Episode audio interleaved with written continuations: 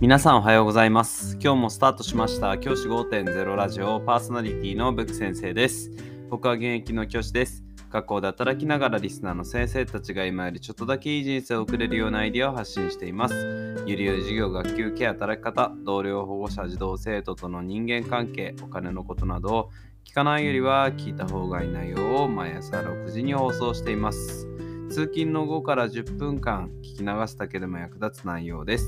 一人でも多くのリスナーの先生たちと一緒に良い教師人生を送ることが目的のラジオです。今回のテーマは約2キロの砲丸が男子中学生の頭に当たり打撲する軽い怪我栃木ということでニュースを取り上げたいと思います。これ教育ニュースの中で NHK のニュースからの抜粋です。6日午前、栃木県鹿沼市内の陸上競技場で砲丸投げの練習をしていた男子中学生の頭に他の生徒が投げた砲丸が当たり頭を打撲する軽い怪我をしたということです。警察によりますと6日の午前10時50分頃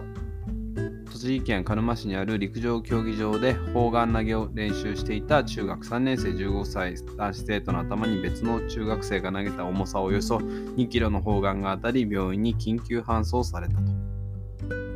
男子生徒は軽い打撲を頭を軽打撲する軽い怪我をしたということだったそうです。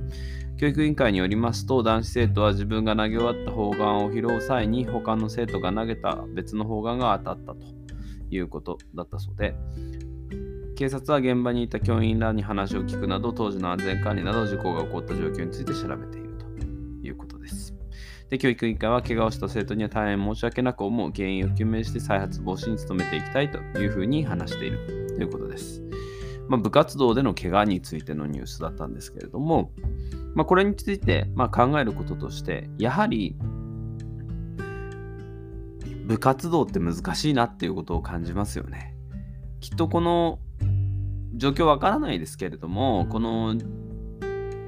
ゴールデンウィーク中にやった事故なわけですけど、うん、でまあひとまずはあのその被害者というか、あの怪我をした生徒がですね大事に至らなかったことがもう何よりも不幸中の幸いだなというふうに思いつつじゃあこれの再発防止策って何ができるかなっていうふうに考えた時に僕陸上部の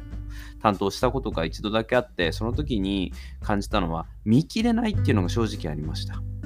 陸上ってで合同練習とか結構組まれるんですけど、あのいろんな競技あるじゃないですか砲丸投げもそうだし短距離長距離幅跳び、えー高跳びもういろんな競技があるから全部を見切るって本当に難しかったんですよ。でその中で例えば砲丸とかとか高跳びとかリスクを伴う危ない競技ってあったりするんですけどそれって実は目が届きづらかったりするんですよね。うん、でやなんでかっていうとやってる子が少なかったりするからなんですよ。だから実は顧問が1人ないし2人で行ったとしても今回だったら3校のが合同でやってたって書いてあったと思うんですけれども3校の合同でやってると多くて6人ぐらいでしょ見切れないんですよそれが。だから必ず僕この砲丸の時とかもすごく言われたんですけれども砲丸投げをやるという場合には必ず教員がいる場面で投げさせるというような工夫をしていました。でそのそれ以外の場面何するかっていうとトレーニング別の投げること以外のトレーニングを行う。あるいはかの柔らかいボール誰かに当たっても大丈夫なメディシンボールみたいなボールを投げるというようなトレーニングにさせていました。こういうふうな工夫をしていかないとこの事故って結局防げないし僕これね学校の先生が悪いとかそういうも,、まあ、もちろん管理不行き届きだったかもしれないけれどもまだ原因わからないけれどもだとしてもやはりあのルールを一定のルールのある中でやらないと先生方も苦しくなるよっていうことをすごく思うんですよ。先生方もじゃあこういうことが起きた時に責任問題になるわけじゃないですか。でね、5月6日ってゴールデンウィーク真っ只中なわけじゃないですか。その時期にやったものが、そういったことになってしまったら、本当に苦しいさしかないなって思うんですよ。なん誰が好き好んでゴールデンウィークに警察のね、あの事情聴取を受けなきゃいけないかってことなんですよ。だから本当にリスク管理しながらやっていく。ある程度だから、申し訳ないけれどもその練習の質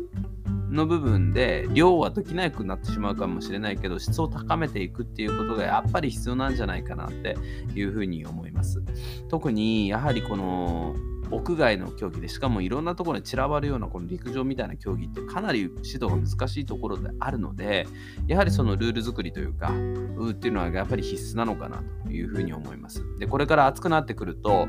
熱中症とかねそういったリスクも高まってきますからやはりまあ練習の量を突き詰めていくともっとやらせられるっていうところあると思うんだけれどもそれよりもまずは安全性それは安全っていうのは生徒の安全もそうだし先生の身分を立場としての安全性というかそれを守る意味でもきちんとした対応をしていくことって絶対必要なんだなというふうに思います。今日は部活動中の事故のニュースについてお話をしました。じゃあ今日はこの辺で起立で着席。さよならまた明日。